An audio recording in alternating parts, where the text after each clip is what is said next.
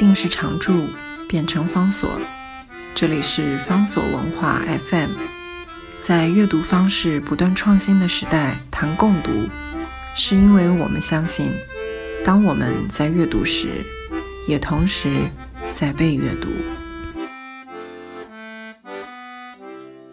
今天为大家介绍的书是 Simon Sharma 的《犹太人的故事》。Simon Sharma 是一个非常非常会讲故事，可以连接各种不同故事，形成一个庞大的叙述网的杰出的英国历史学家。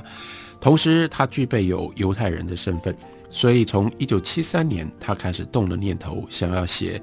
关于几千年的犹太人的历史。不过，花了四十年的时间，他才终于在2013年把这样的一个。重要的心愿，借由跟 BBC 一起合作制播了五集的电视纪录片，同时把这两大册的书给完成。我们现在所看到的中文翻译本是《犹太人》，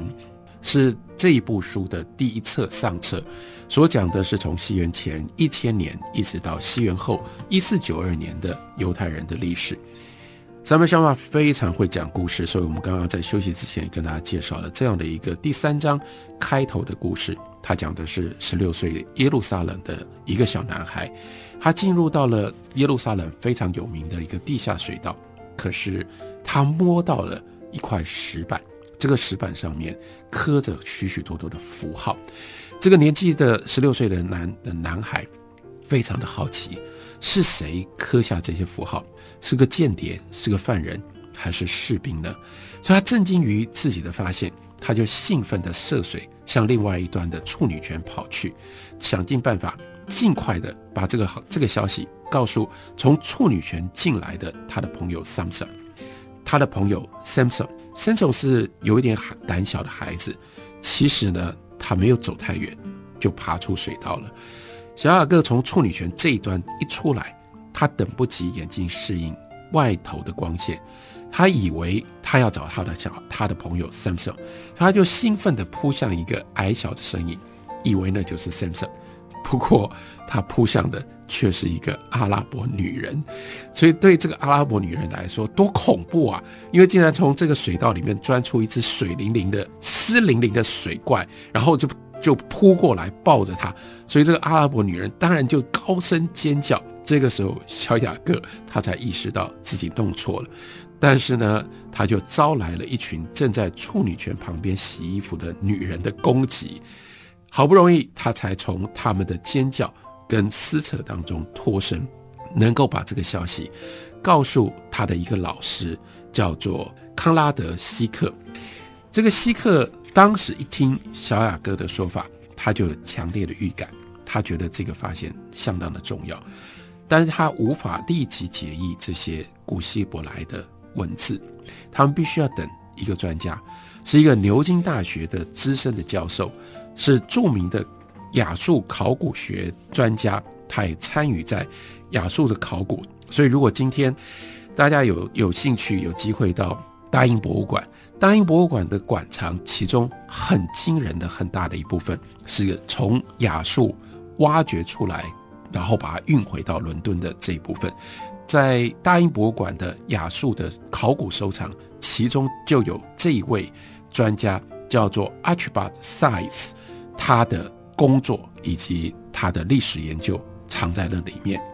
所以这个时候呢，Size 特别从塞浦路斯赶到耶路撒冷。到这个水道的现场去查看这些古希伯来文字。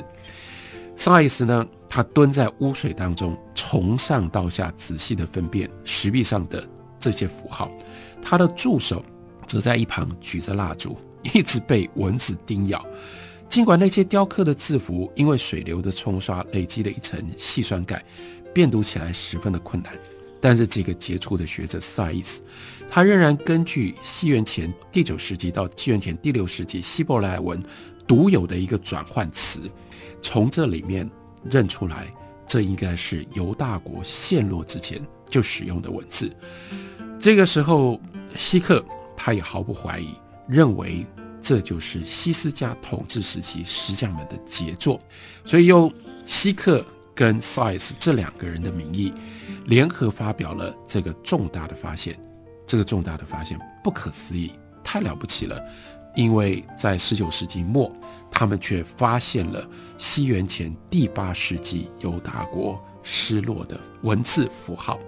就像每一个对于耶路撒冷历史感兴趣的人一样，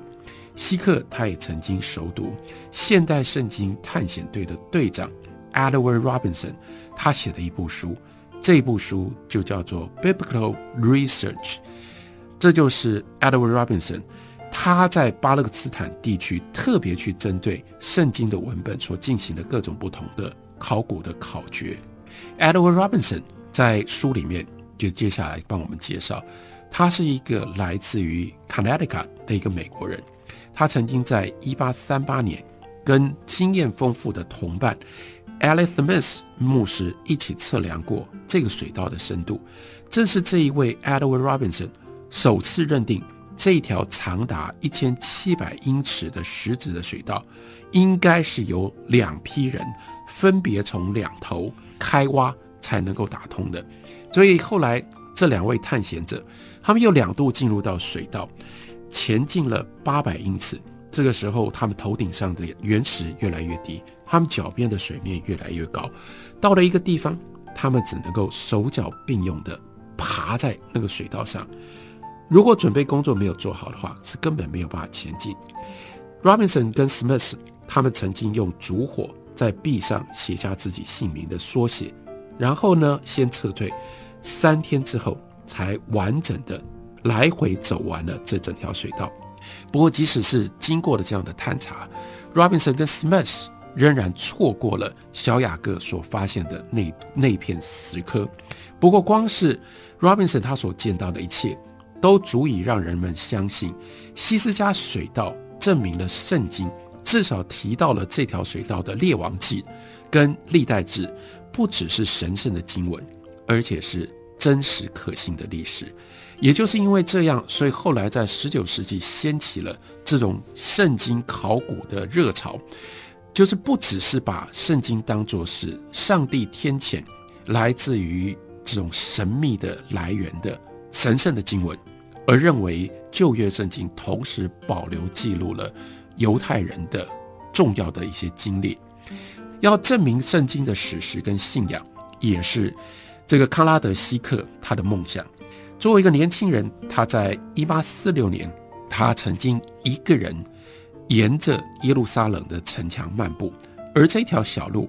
恰好尼西米在西元前五世纪中叶的某一天的夜里，也曾经骑马走过，这是记录在圣经里面。希克非常熟悉那里的每一寸城墙跟每一道城门，没有人比他更了解那里。甚至连在一八六七年到一八七零年当中绘制另外一个重要的文献，叫做《Ordnance Survey Map》圣城堪舆全图。这些英国军事工程人员也不像希克如此熟悉圣殿山上的圆顶清真寺地下黑暗的水道跟通道。在一八七三年到一八七五年当中。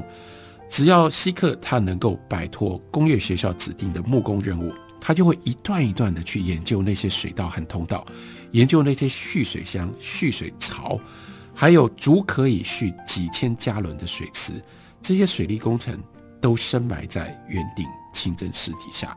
像我刚刚介绍的这一段内容，不过就是犹太人的故事。塞缪想法写在他的第三章前头的一小段而已。但是看，光是看这一小段，他就介绍了多少投身在去了解圣经、想要恢复圣经史实的这些人。除了有那个十六岁的小雅各，迫不及待去通知在儿童传教团工业学校任教的 Conrad Schick 希克，有 Archibald Size 这一位了不起、重要、知名的亚述考古学家，另外也有。这种来自于美国的 Edward Robinson 或者是 Alice Smith，就是这些人，他们参与在这个期间，才使得彻底改变了圣经知识的认识跟理解，也借由圣经重建了犹太人的历史。所以他接下来继续讲康拉德希克，他曾经做过结合他对于圣经的好奇，以及他的木匠工作、木匠手艺，做了一件事情，用木头制作了一个圣经的地景模型。他的第一件作品是圆顶清真寺，然后令人非常惊奇的，我们也就可以在 BBC 跟 Samuel Sharma 合作所拍摄的电视纪录片里面看到这个圆顶清真寺保留到今天的那个模样。这是希克在作为一个年轻的进修的学生的时候所完成的。后来他又做了很多其他的模型，这些按比例所做成的模型精致复杂。就受到了耶路撒冷身穿亚麻布长袍阶层的追捧，这是让希克足以被称之为叫真正的 architect。事实上，他是造就耶路撒冷的 architect。一家瑞士德意志银行呢，他们就通过犹太跟非犹太企业的合伙人，提供给希克大量的资助，让他在没有任何附加条件的情况底下，为那些贫穷的犹太人制造了。大量的这种木头的样板物，这是另一个意义底下的模型。虽然说出资的福音派希望这些犹太人在享受自然之光的同时，也能够接受福音之光，于是这个住满了犹太正统派的街区，一下子就变成专属于极端正统派的犹太人，被称之为叫做百门村。这是希克他对于耶路撒冷的另外一个重要的贡献。透过像希克这样的人，接下来当然就书里面介绍了更多更多牵涉在重建圣经历史还有犹太人故事的这些人，交织而成了《三门相法》这本内容再丰富不过的书的成就。犹太人的历史那么样的丰富，犹太人的记忆那么样的有趣，《三门相法》召唤着我们，希望我们来认识犹太人。今天为大家介绍的这本书就是《犹太人》。